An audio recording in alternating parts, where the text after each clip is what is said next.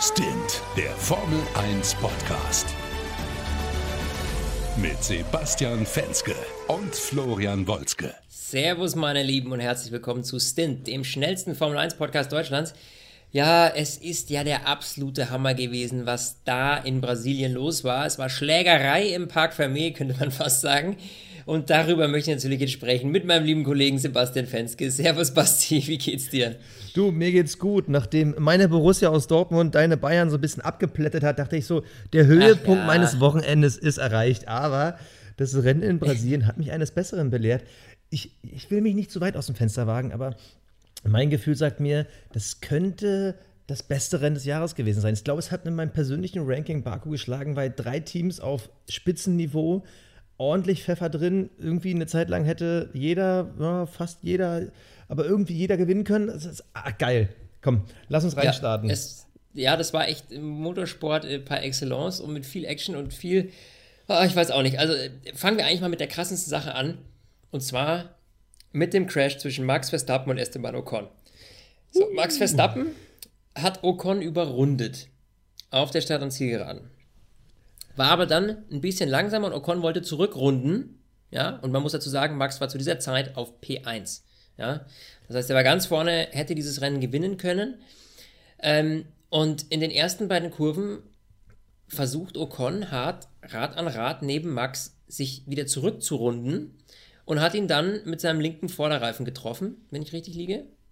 Ähm, und äh, Max hat sich gedreht und einen Haufen Teile geflogen und äh, damit ist Hamilton wieder an ihm vorbeigezogen. Also das heißt, ein, ein, ein überrundeter Fahrer haut den ersten raus, weil er sich zurückrunden will. So in meinen Augen auch noch nie gesehen, also ich persönlich zumindest nicht. Äh, total abgedreht, ja, in meinen Augen auch. Ähm, hat dann dafür auch eine 10 Sekunden Stop-and-Go-Strafe bekommen. Ähm, wie ich finde, total berechtigt. Ähm, auch wenn Verstappen in dem Moment ein bisschen langsamer war vor der ersten Kurve. Hallo, du kannst nicht gegen den ersten Platz kämpfen und dann auch noch so hart kämpfen, dass du am Ende des Tages den ersten rausschmeißt. Also das war total crazy. Ich weiß nicht, wie hast du die Situation gesehen? Also ich muss zweimal hingucken, weil das war für mich in dem Moment so, das, das kann gar nicht passiert sein.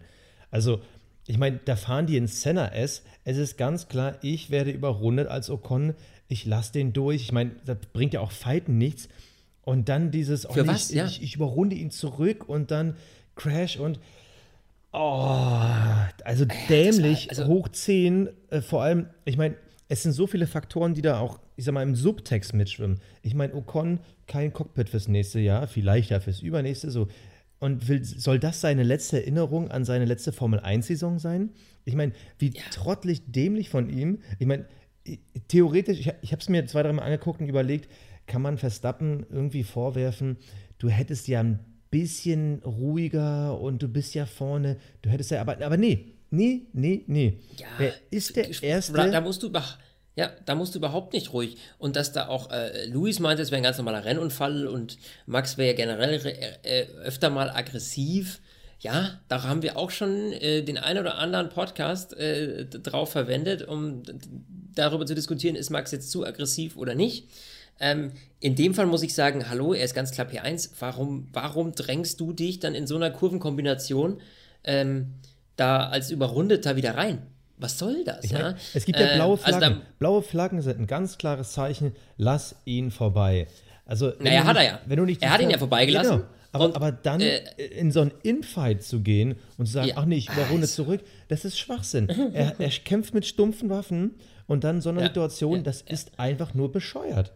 Ja, jetzt sagt ja auch Helmut Marko äh, von Red Bull, er sagt jetzt sogar in einem Interview, da kommen jetzt die großen Verschwörungstheorien raus, die hier ausgegraben werden, sagt Helmut Marko in dem Interview, ja, ähm, Ocon ist ja bei Mercedes unter Vertrag, ne, also für Mercedes Junior, ähm, und ähm, dementsprechend ähm, möchte ich das gar nicht weiter kommentieren. Ja, als ob, ganz ehrlich, wenn ein Lewis nee. Hamilton schon Weltmeister ist und auf, äh, äh, auf dem zweiten Platz äh, hinter Max Verstappen in dem Moment, das ist doch echt sowas von egal in der Situation, ob Lewis jetzt da an dem vorbeigeht oder nicht. Das ist, es entscheidet gar nichts mehr. Die Konstrukteurs-WM haben sie so oder so, äh, weil Ferrari ja heute nicht äh, die beste Leistung gezeigt hat und dementsprechend was, also absolute Verschwörungstheorie und ich weiß nicht, das ist innerer Frust, aber sowas auch dann sowas zu kommunizieren ja, allein so, schon, sowas in die, so in die, die Welt zu stellen. Aber so, so sind Boah. sie jedes Mal in der Formel 1. Ganz ehrlich, das sind immer die Punkte, wo ich mich immer so ein bisschen aufrege. Sie versuchen sich immer als der krasse Männersport, hart am Limit, kämpfen mit ihrem Leben darzustellen.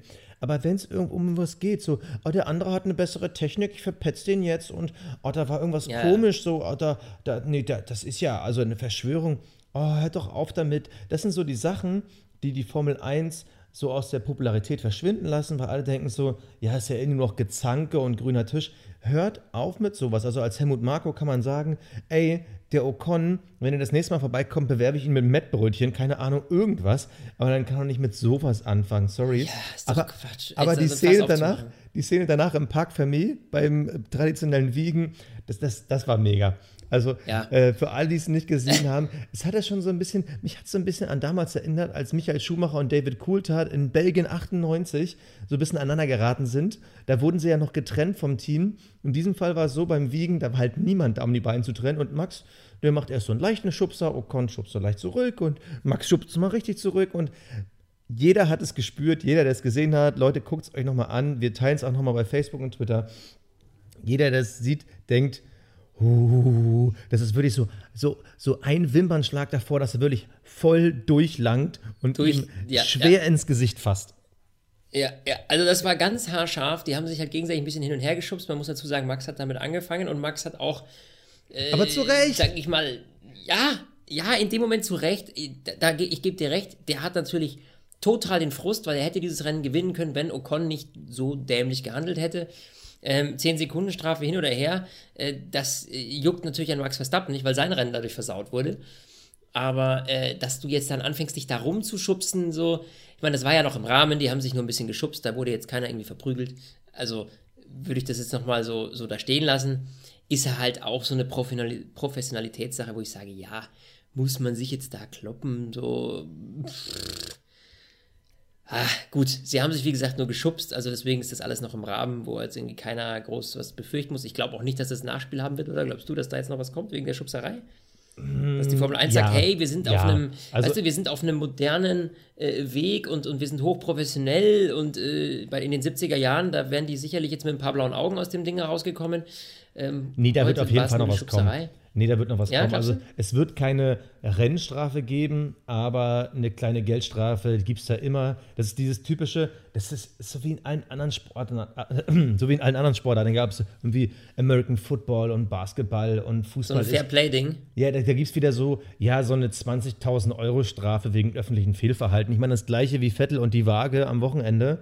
Das ist dieses, ja. ja. irgendwie verstehen wir ihn ja, irgendwie was trotzdem doof, diese Außenwirkung. Ach komm, hier so eine Geldstrafe, die tut ihm null weh und ist noch ein bisschen, äh, bisschen was für die gute Seele, weil das wird ja gespendet und so. Kriegt er auf jeden Fall, kann ich jetzt schon drauf wetten.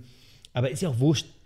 Ist auch wurscht, da, da kann, also wenn da was passieren würde, wenn die FIA sagen würde, ey, sorry, Max, geht gar nicht, unsportlich, ähm, du musst von hinten starten oder ein Rennen sperre, also dann würde die FIA sich ans nee. Absurdum führen, weil das ist ja, ganz klar, ist ja auch das, so. das wollen die ja, vor allem vor allem Liberty Media, die wollen ja Emotionen, die wollen ja, dass die Fahrer sich am besten irgendwie aufs Visier spucken und dann sagen so, du, du siehst mich heute nur von hinten und so. Und das wollen wir Fans ja auch so ein bisschen. Ja, so. ja natürlich. Und was meinst du, was diese Szene jetzt allein schon geklickt wird in Zukunft? Ja. Die nächsten Tage. Was da, was da los ist, was da abgeht, ja. Du, die Amis ähm, stehen drauf. Die Amis, die werden ja. beim nächsten Mal nochmal extra drauf gucken. Und ganz ehrlich, im Endeffekt, äh, der einzige aus der, ich sag mal, älteren Generation an Fahrern, ich sag mal so Ü25 oder tendenziell eher Ü30, die so ein bisschen so neben der Spur sind, die so ein bisschen Ecken und Kanten haben, an denen man sich reiben kann. Das ist eher aus meiner Sicht Lewis Hamilton ich sag mal, Mister, ich habe Brillis im Ohr und ich fotografiere mich mit meinen Superjets und ich gehe auf Party, während die anderen im Simulator sind.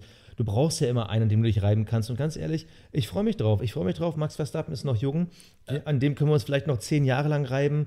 Ähm, der hat von uns schon viel Schelte bekommen. Wir wissen aber auch, dass der super talentiert ist. Und ja. ich bin dankbar dafür, dass wir ihn haben. Ich bin dankbar dafür ja, und ich, und ich bin freue mich auch drauf. Äh, dankbar für diese Situation heute, weil die das Ganze natürlich nochmal extrem spannend gemacht hat. Denn abseits von diesem Crash darf man natürlich nicht vergessen, Max hat dadurch den ersten Platz erstmal verloren gehabt. Äh, oder hat ihn generell auch verloren und äh, war dann fünf Sekunden hinter Luis, äh, konnte aber auch wieder aufschließen, bis auf 1,3 oder 1,4 Sekunden dann am Ende. Und da muss ich sagen, von P5 gestartet, Max, ja. ja wie wo hat der, wo hat der diese Pace rausgezaubert? Ja, weder Ferrari noch Mercedes konnten da irgendwie mega was reißen und Red Bull ballert da so durch. Ähm, absoluter Wahnsinn. Die konnten auch hinten dran bleiben. Das ist ja das, was wir oft kritisieren, dass wir sagen, wir haben diese Dirty Air, wir haben die schmutzige Luft hinterm, hinterm Auto, das heißt verwirbelte Luft, äh, wir können nicht so lange so nah dran bleiben, weil sonst die Reifen abbrauchen. Da war bei Red Bull überhaupt nichts zu sehen. Die waren ja wirklich immer ganz, ganz nah dran, wo man eigentlich sagen müsste, so, okay, normalerweise müssten jetzt hier die Temperaturen in die, in die, in die Höhe steigen, vor, gerade bei den Vorderreifen, äh, war aber nicht so. Also das heißt, der, der, der Red Bull, der ist wahnsinnig gut umgegangen mit den Reifen und die haben irgendwo Pace rausgeholt, wo ich, ich kann es mir ehrlich gesagt noch nicht so ganz erklären, wo die das herhaben. Also ich würde es mal so sagen, also die waren ja extrem stark, also eigentlich super stark im zweiten Sektor. Da hast du ja diese, diese äh, vielen Kurven und die sind ja. nicht wirklich schnell. Ja. Und richtig heftig wird es ja für dich, wenn du in schnellen Kurven hinterherfährst, weil dann äh, Reibung, Geschwindigkeit, Temperatur höher ist. In den langsamen Kurven hast du ja nicht so viel Dirty Air, weil die Geschwindigkeit nicht so krass ist. Und ich glaube, das ist denen diesmal zum Vorteil gekommen. Was mich aber wirklich erstaunt hat, und da bin ich komplett bei dir, dass sie auf den Geraden so mitgehalten haben. Red Bull hat das ganze Wochenende gesagt, wir gucken nur aufs Rennen, uns das Qualifying egal. Du hast gesagt, von P5 gestartet. Ja. Es wäre eigentlich Verstappens größter Sieg bisher gewesen, weil er aus eigenen Mitteln, aus eigener Kraft von P5 auf P1 gefahren wäre, ohne ja, ja. Safety Car, ohne Crash, ohne sonst was. Also wirklich das Rennen seines Lebens. Und da hat man gesehen, dieser Red Bull, der hat sich in seiner Entwicklung auch wirklich in der zweiten Saisonhälfte stark, ich sag mal, stabilisiert. Und der holt wirklich das Maximum aus diesem Renault-Motor raus. Und heute, das war einfach, das war einfach super gemacht. Ich meine, was noch dazu kommt, ähm, die normale Dirty Air, wir haben ja meist Rennen oder Rennstrecken, die sind ja wirklich ebenerdig. Und hier hast du diese lange Start-Zielgerade, die ja wirklich äh, super Hochgeschwindigkeiten hat, bis zu 340 Sachen. Aber da geht es ja auch berghoch und eine leichte Delle und so. Ja. Und ich glaube, das liegt auch ein bisschen daran, dass du von dieser Dirty Air nicht so viel mitbekommst. Du hast zwar schon einen Windschatteneffekt, aber das ist halt nicht dieses, dieses Heftige, äh, was du hast, wenn es wirklich dann komplett platt ist. Und ich glaube einfach, diese Strecke, ich hätte im Vorhinein niemals gesagt, das wird eine Red Bull-Strecke, aber sie war im nee, Endeffekt für nee. die geschaffen. Und also wir wussten ja, dass Mexiko, dass Mexiko äh, ähm, für Red Bull eigentlich wie geschaffen ist, weil da die Motorleistung bei allen ein bisschen runtergeht und das, diese Höhenluft, die egalisiert quasi ähm, die egalisiert quasi den Vorteil von Mercedes und Ferrari auf Red Bull. Aber dass das jetzt in Brasilien eine ähnlich starke Performance ist und die wirklich, wie gesagt, auch im Rennen, das, da ging es nicht groß um viel um Undercuts, Overcuts etc. Da wurde auf der Strecke überholt. Ähm, da wurde gekämpft ähm, und, und, die Jungs von Red Bull haben es echt weit nach vorne geschafft. Die haben es echt wahnsinnig gut gemacht. Aber eine, ähm, Sache, eine Sache darf man auch nicht vergessen, was noch dazu kommt. Ähm, das haben wir auch wirklich in den letzten Rennen gesehen. Red Bull ist sowas von gut im Reifenmanagement geworden.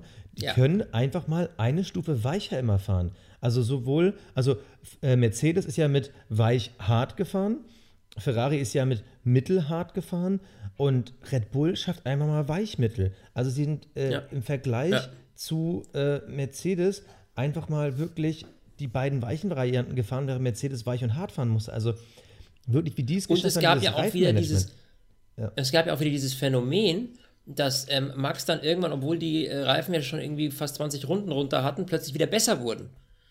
Die roten, also die Supersoft. Ähm, und dass äh, Red Bull da jetzt einfach immer noch weiterfahren kann und nochmal schnellste Rennrunden hinlegt, obwohl der Mercedes schon seit fünf Runden auf dem harten Reifen ist und auf dem gelben gestartet ist. Nee, Quatsch, auf dem Supersoft gestartet ist auch, aber eben schon seit mehreren Runden neue Reifen drauf haben musste. Und äh, Verstappen zaubert mit den alten Reifen immer noch best schnellste Rennrunden hin. Das ist ja Wahnsinn. Ja. Also das ist schon verdammt gut. Das war ein ja. ähnliches Bild in Amerika, war es ja ähnlich. Da sind die ja auch, glaube ich, äh, die weichesten Varianten gefahren. Toll. Ja. Und äh, ja, da fragt man sich manchmal, was wäre, wenn die Saison vielleicht noch ein, zwei Rennen weitergegangen wäre oder so, weil bei Red Bull hat man mittlerweile ein wirklich gutes Gefühl. Die Frage ist, ähm, das hat ja schön Renault vor dem Wochenende getwittert, äh, 20 Millionen Mal hat sich äh, äh, Max Verstappen schon über unseren Motor aufgeregt. Die Frage ist, wird es mit einem leistungsfähigeren Motor besser? Und ich, ich habe immer noch ein Fragezeichen, ob Honda wirklich leistungsfähiger ist, aber wird es dadurch besser? Und ich sage grundsätzlich in der Theorie her ja, aber du hast ja damit andere Kausalitätseffekte. Also du hast dann mehr Umdrehung etc. Also trotzdem bin ich mal gespannt, was nächstes Jahr passiert, weil wenn der Honda-Motor wirklich diesen einen Schritt nach vorne macht, ähm, Ferrari langsam mal ihre Fehler da rauskriegt, die sie sich im Sommer selber eingebaut haben. Ich glaube, nächstes Jahr könnte die geilste Saison seit der Hybrid-Ära werden. Seit der Änderung, seit der Regeländerung, ja. Das ist aber eine Sache, da spielen eben viele Faktoren mit rein. Das heißt natürlich zum einen, Renault muss deutlich besser werden, um aufzuschließen, aufzuschließen auf die Top 3. Weil im Moment, was wir jetzt gerade die letzten Rennen sehen, ist alles andere als gut, bis auf dann mal Best of the Rest von Hülkenberg. Ähm, heute, das war ja wohl wieder mal gar nichts ähm, ja. bei den Jungs. Absolut gar nichts. Äh, Hülkenberg auch ausgeschieden. Und äh, da muss ich echt sagen, da muss noch einiges passieren. Liegt aber, glaube ich, bei Renault nicht nur am Motor, sondern da ist auch einfach die Aero, da, da passt einfach alles noch nicht so ganz zu 100 Prozent, um da wirklich nochmal ranzukommen. Also da muss nochmal ordentlich was getan werden an allen Ecken und Kanten. Ich glaube, bei Renault, das ist so ein Team, da, ähm, da kannst du an allen Stellschrauben noch was drehen. Da hast du nicht einen großen Schwachpunkt, jetzt wie bei Renault jetzt der Motor in meinen Augen. Ja? Die haben ein wahnsinnig gutes Chassis, glaube ich. Die können, da, da, da funktioniert schon alles sehr, sehr gut. Aber äh, der Motor macht eben noch nicht die Leistung, die er bringen müsste. Bei Renault sehe ich das so, dass die halt auch in den Kurven nicht mitgehen können, weil sie nicht den Abtrieb haben, den sie brauchen. Das haben wir jetzt auch schon öfter gesehen, dass sie dann schnell abreißen lassen müssen oder eben nicht gut dranbleiben können. Ähm, da ist es also keine reine Motorgeschichte, sondern eben auch, äh, auch Chassis bedingt. Ähm, und dann muss ich sagen, dass äh, eben bei, äh, bei Ferrari, das, da bin ich mir ehrlich gesagt so, das war heute auch wieder so eine richtige Nullnummer. Also. Ja, das ist das Witzige, ich überlege auch die ganze Zeit, wie kann man das Ferrari-Wochenende bezeichnen? Also, wir hatten so das Gefühl, ja. Amerika, Mexiko, äh, Ferrari ist wieder zurück, diese Unterbodengeschichte, die ist jetzt durch, aber Brasilien, das war so nichts. Also, ich muss, ich muss gestehen, dass der Start nicht funktionieren wird. Ja. Gut. Das war mir klar, allein schon, das liegt am Reifen. Also man muss dazu sagen, für alle, die es jetzt vielleicht nicht ganz gesehen haben oder nicht darauf geachtet haben, ähm, Ferrari ist auf den gelben gestartet und ähm, äh, sowohl Red Bull als auch Mercedes auf den roten. Das heißt, am Ende des Tages natürlich, dass die Jungs mit den Supersoft, mit den roten natürlich deutlich mehr Grip haben.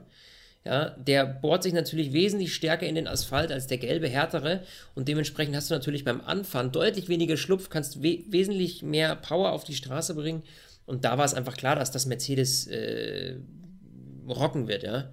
Ähm, keine Frage, außer sie hätten sich jetzt komplett verschätzt irgendwie bei der Kupplung. Aber ähm, dementsprechend war das für Ferrari natürlich unglaublich schwierig, ähm, da dran zu bleiben und beziehungsweise auch da irgendwie Druck auszuüben noch vor der ersten Kurve. Äh, aber auch über den Rennverlauf hinweg, ähm, Raikönnen dann an Vettel vorbei, weil Vettel äh, mal ein bisschen unachtsam war. Das war auch so ein bisschen so eine bei Vettel irgendwie so eine Unachtsamkeit wieder, weil normalerweise, ähm, weiß ich nicht, wäre ihm das, glaube ich, so nicht passiert. Das war schon wieder so ein bisschen Unkonzentriertheit, die dafür gesorgt hat, dass Raikön an ihm vorbeigekommen ist, weil er ja irgendwie ein bisschen aufs Grüne rechts und raus und ah, es war nicht so, war nicht, war nicht, war nicht elegant, was er da heute ähm, auf die Strecke gepackt hat. Ja, da fällt mir schon gar nichts mehr zu ein. Ähm, ja, ja, es ist auch schwierig, das zusammenzufassen, weil irgendwie, es war nicht rund, es war, nicht, es war immer Action auf der Strecke und die waren immer, ähm, haben immer viel gefightet. Auch dann mit Bottas, der ja wirklich zwischendurch lange, lange das, das Feld aufgehalten hat, muss man sagen. Also, ähm, Aber interessant, zu dem, zu dem Zeitpunkt hätte ich dir unterschreiben können, der Bottas, der nimmt ein bisschen Speed raus und das wird ein Mercedes-Doppelsieg dass es am Ende so aussieht, beziehungsweise, ja, ich sag mal, bis zum Ocon-Crash, äh, das war ja das reale Rennergebnis, würde ich mal sagen, ja. ähm, hätte ich so nicht erwartet. Aber übrigens, äh, wir haben ja die ganze Zeit über die Red Bulls gesprochen, wir dürfen Daniel Ricciardo nicht vergessen, der eigentlich auch ein Bombenrennen hatte, von P11 gestartet und dann am Ende das Podium nur knapp verfehlt. Ähm, mhm. das, das zeigt ja wirklich, wie wirklich gut der Red Bull war. Aber zurück zur Ferrari-Geschichte. Was ich komisch fand, ist die Tatsache, dass irgendwie der Ferrari nirgendwo top war, was er eigentlich die ganze Saison immer war, dass er in irgendeinem Bereich top war. Und diesmal war es eben nicht. Er war überall nur so zweite, dritte Geige, hatte aber einen Reifenverschleiß wie der Mercedes. Also, äh, das, ja. das, das, also total seltsam, weil normalerweise müsste man ja sagen, okay, wir haben gesehen, wie weich die Red Bulls fahren konnten. Das heißt, die Strecke kann die Reifen ja gar nicht so hart rangenommen haben. Aber wenn dann würde ich sehen, was real bei Mercedes und Ferrari rausgekommen ist, bei denen was ja wiederum extrem hat. Also ich finde diese Reifenentwicklung, die vor allem in den letzten zwei, drei Rennen stattgefunden hat, für mich als Fan, als Zuschauer, ich kann das schon gar nicht mehr einschätzen. Was heißt das? Wenn jetzt äh, Heiko Wasser und Christian Danner sagen, ja, beste Strategie wäre, in der 14. Runde zu stoppen, weil diese Strecke Reifen frisst und Zwei-Stopp-Strategie, dann heißt das für mich ja eigentlich schon beim Zugucken, ah, okay, Zwei-Stopp-Strategie für alle heißt, Red Bull fährt nur einen Stop und ultraweich. Also ich, man kann es überhaupt nicht mehr einschätzen, das finde ich irgendwie nee. crazy. Was ja aber auch schön ist, weil ich finde, das bringt das Ganze natürlich ein bisschen Schwung mit. Wenn jetzt alle die gleiche Strategie fahren würden, dann wäre es ja auch schon wieder langweilig, weil dann hättest du einzig und allein einen Vorteil dadurch, äh, wer jetzt ähm, am Ende des Tages einen schnelleren Boxenstopp macht. Genau das ähm, gleiche. Dass du eben unterschiedliche Strategien fahren kannst, ist sehr schön und deswegen, und trotzdem beschweren sich ja die Fahrer ähm, auch, dass der Reifen eben äh, zu schnell überhitzt, äh, zu wenig robust ist und du deswegen nicht volle Kanne fahren kannst für eine längere Zeit. Das ist aber Formel 1 da, gemeckert wird immer. Das haben wir ja schon ja, ja. quasi gesagt. Aber das Entscheidende ist, eigentlich ist Pirelli jetzt da, wo sie eigentlich hin wollten, als sie diese vielen Reifenvariationen rausgebracht haben. Also es hieß, ihr könnt jetzt zwischen drei verschiedenen Sorten im Rennen und, äh, entscheiden. Und eigentlich sind wir erst jetzt da angekommen, wo Pirelli mit ihrer Strategie hin wollten, dass wir diese Varianz haben. Hat ewig gedauert, für mich deutlich zu lange, aber eigentlich macht das ja, jetzt schon wieder spannend. Weil wenn man so sagen würde, war der Mercedes definitiv das beste Auto auf eine Runde der Ferrari das beste Durchschnittsauto, aber der Red Bull mit Abstand das beste Auto im das beste Rennen. Rennauto. Und genau. das ist ja im ja. Endeffekt die Varianz, wo wir hinwollen. Und wenn du dann eben diese, ich sag mal, Extras hast, wie jetzt den Ocon-Crash, dann, dann wird so ein Rennen halt ähm, äh, unvorhersehbar und das ist geil. Und ja. deshalb, wie gesagt, äh, ich habe es am Anfang schon gesagt, Brasilien für mich wirklich eins der Top-Rennen. Aber du hast eben ja. schon, wir hatten ja eben schon kurz Renault angesprochen. Ich habe mir jetzt parallel nochmal die Zahlen angeguckt. Von den letzten zehn Rennen ist Nico Hülkenberg viermal in die Punkte gefahren. So vier aus den letzten mhm. zehn. Von den ersten zehn ist er siebenmal in die Punkte gefahren. Das heißt, wir sehen bei ihm diesen eindeutigen Abwärtstrend. Auf der anderen Seite, Perez ähm, hat wiederum, äh, wiederum die letzten. Entschuldigung, Perez, jetzt bin ich gerade total durcheinander. Carlos Sainz. Ja, ja, Carlos Sainz. Der hat die komplett gleiche Tendenz. Das heißt also, wir haben hier nicht einen Unterschied von äh, einer fahrischen Qualität, sondern man sieht ganz klar, das Auto nee, ist, der, ist, nicht. Das Auto. Das, das, Auto konnte nicht mithalten. Das Auto hat einfach keine Chance. Klar, wir haben die Force Indias, die erstarkt sind. Gut, die letzten zwei Rennen waren jetzt nicht so. Das war jetzt auch nicht so unbedingt ihr bestes Rennen. Das sind so die Saubers, über die wir gleich nochmal sprechen müssen. Aber wir sehen halt ganz klar bei Renault diesen Abwärtsstrudel. Und wenn die das nicht nächstes Jahr abfangen, dann sind sie in ihrer dritten Saison als äh, äh Nummer 1 Werksteam Renault. Dann kann ich mir echt vorstellen, dass die dann langsam überlegen, die Sache mit der Formel 1 sein zu lassen. Weil das ist wirklich ja, so ein eklatanter Abstand. Ja, aber glaubst du ernsthaft, wenn man so viel investiert hat, jetzt zu sagen, wir ziehen die Reißleine, glaubst du, dass das. Naja. Weiß für, ich nicht. Du hast jetzt natürlich, du, du stehst an der Schwelle, ne? Also du hast auf der einen Seite so, jetzt haben wir das bis dahin geschafft und so weit aufgebaut. Und jetzt das ganze Ding wieder einzureißen, das war ja eine reine Geldvernichtungsmaschine dann, das Ganze. Ich meine, die Formel 1 ist sowieso eine Geldvernichtungsmaschine, ja. das dürfen wir nicht vergessen, aber, aber das, Ding das ist ja dann. Nee, aber die Frage ist doch, was ist die Formel 1 für die Hersteller? Die Formel 1 ist für die Hersteller eine Werbeplattform. So, so wie es ursprünglich mal gedacht war vor 100 Jahren. Äh, hier fighten die Besten um das beste Auto. So, Ferrari ist immer mit dabei, Mercedes ist seit fünf Jahren ganz fett dabei, Renault will halt damit mitstürmen. Aber hinter dieser Werbeplattform steckt halt immer noch ein Autobauer, der hat halt eine Aktiengesellschaft, das heißt, der hat Kunden, der hat Aktionäre, der muss halt liefern. Und ganz ehrlich, ich glaube, wenn Honda nicht die Chance gesehen hätte, zu Red Bull zu wechseln, dann hätten die auch schon längst die Segel gestrichen. Dann wäre am Ende dieser Saison hätten die gesagt, so aus vorbei, äh, wir sind raus. Und ähm, ich naja, wären sie ja auch, weil da keiner mehr da gewesen wäre. Also. Ja, klar, aber äh, die hätten ja auch ihren Ver Vertrag mit McLaren bestehen können. So ist ja nicht. Aber also ich sehe da äh, eine schwierige Zeit für Renault kommen, weil stell dir mal vor, Red Bull nächstes Jahr, die zünden mit dem Honda so richtig und dann haben wir noch die erstarkten Force Indias und die Saubers. So, ich halte jetzt mal ja. Williams und McLaren außen vor. Dann können da für Renault ganz dunkle Zeiten anbrechen.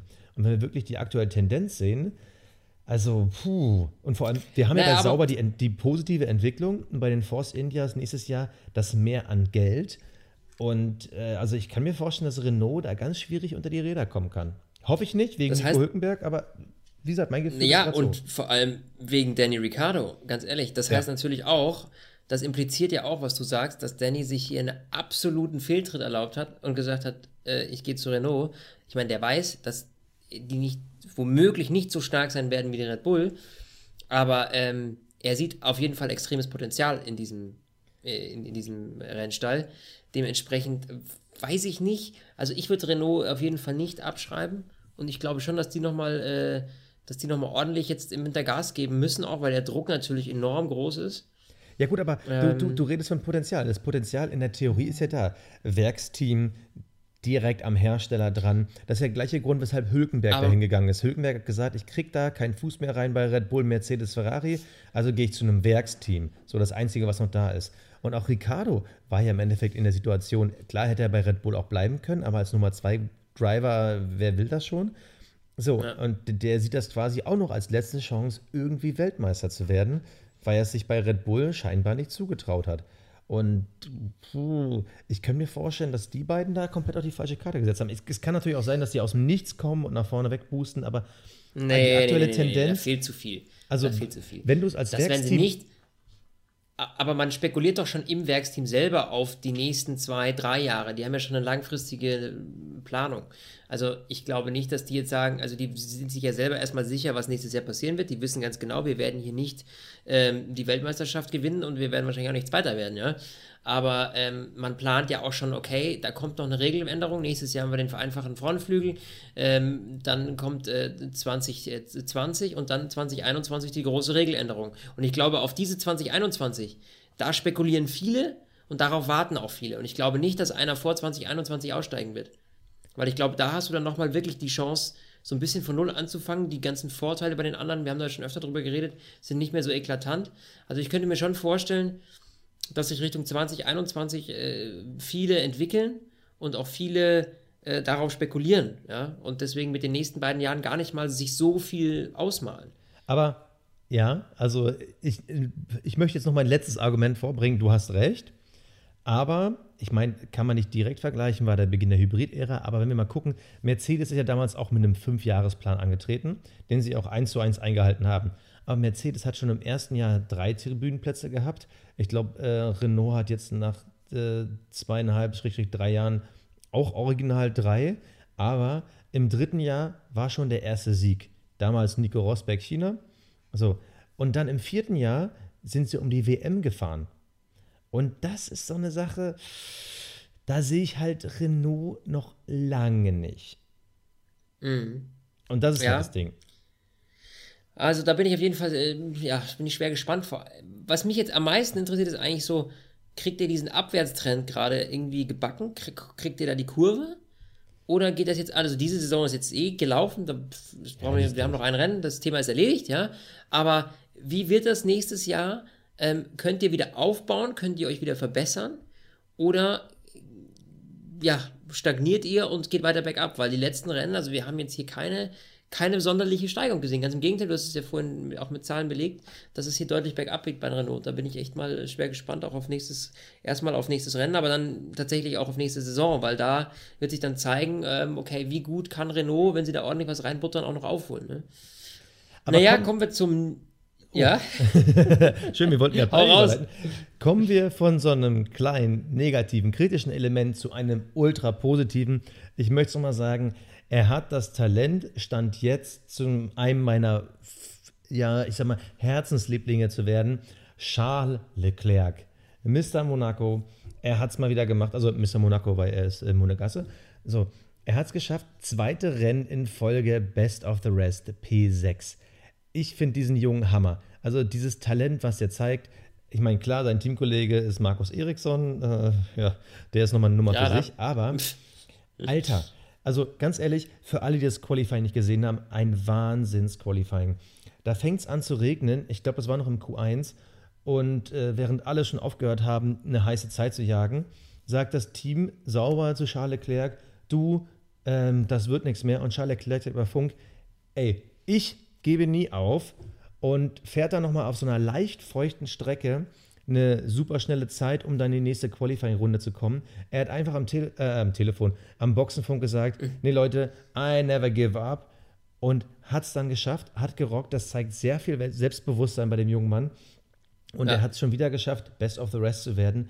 Also, wenn der dieses Potenzial, was er jetzt schon zeigt, nächstes Jahr im Ferrari umsetzen kann, ganz ehrlich, dann muss sich Vettel warm anziehen. Weil dann hat er wirklich vielleicht einen seiner schärfsten Konkurrenten mit im Team. Und wenn Leclerc dieses Talent wirklich nächstes Jahr zeigt, dann fährt er auch um Siege mit. Absolut. Keine ja. Ahnung, wie hast du, du, ihn wahrgenommen? Da zählt der alte Spruch wieder, äh, äh, Konkurrenz belebt das Geschäft. Und ähm, das ist vielleicht auch gar nicht so schlecht für, äh, für Vettel, weil dieses, diese, diese klare Favoritenrolle einfach nicht mehr so da ist. Jetzt mit Kimi an seiner Seite, da ist kein großer Stunk, die Rollen sind klar verteilt, äh, jeder weiß, äh, wo sein Platz ist.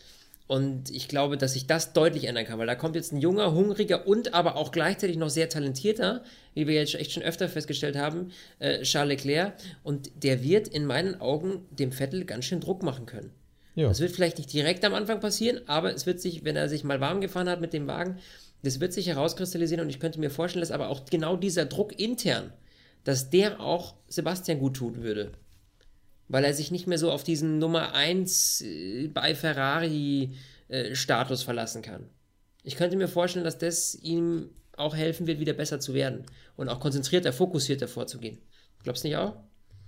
Absolut. Absolut. Und äh, ich meine, das ist ja das Spannende, vor allem wenn du jahrelang immer vorne mitgefahren bist, dann brauchst du halt mal diesen, diesen Druck. Und äh, ja, bin ich komplett ja, bei dir. Eindeutig. Und wir müssen an dieser Stelle, was mir gerade noch einfällt, ist, bevor wir es vergessen, noch gratulieren. Lewis ist zwar schon Weltmeister, aber es ging ja noch um den Konstrukteurstitel und seit heute ist sicher, auch Mercedes hat den Konstrukteurstitel gewonnen. Nur der Erwähnung halber. Ähm, ist ja schon fast nichts Neues mehr. Äh, aber ähm, sollte man doch erwähnt haben.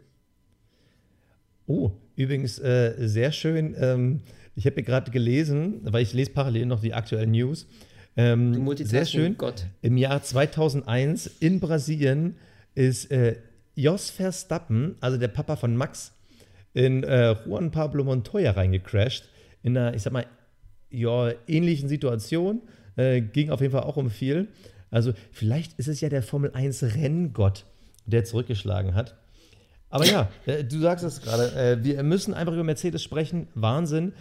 Zum fünften Mal in Folge Konstrukteursweltmeister geworden und natürlich auch zum fünften Mal in Folge ähm, den Fahrerweltmeister gestellt. Das ist einfach eine Wahnsinnsleistung. Nächstes Jahr geht es darum, äh, mit dem Ferrari-Rekord gleichzuziehen. Sechsmal in Folge.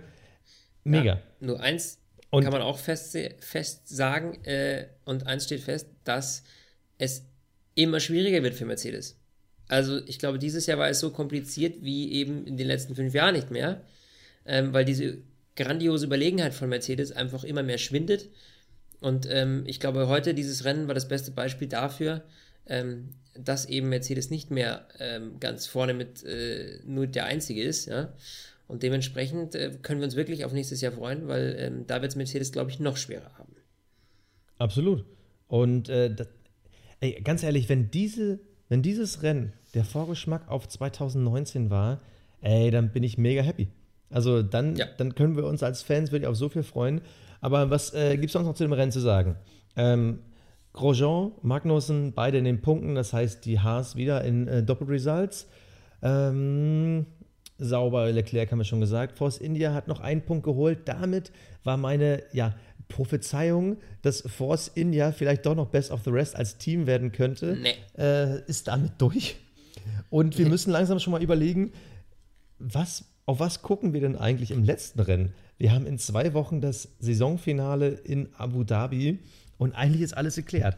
Eigentlich ja. ist alles durch. Also, wenn ich jetzt mal wirklich in die Zahlen gucke und ich sag mal, stark hypothetisiere. Aktuell ist Force India auf Platz 7, 14 Punkte hinter McLaren. Ich sag mal so, ist jetzt nicht unmöglich für die 14 Punkte zu holen, haben sie schon zweimal geschafft, seitdem sie als neues Team aufgestellt sind, aber wenn das das Einzige ist, auf das wir gucken müssen, dass irgendwie ja, dann wird's, Platz dann 7, Platz 6 holt. Ja, ja, ansonsten, ich gucke nochmal bei den Fahrern durch, könnte da noch irgendwas sein? Hökenberg, elf Punkte voraus. Nee, als Best of the Rest kriegst du halt nur acht. Das heißt also, da müsste irgendwie Perez oder Magnussen aus Versehen aufs Podium fahren.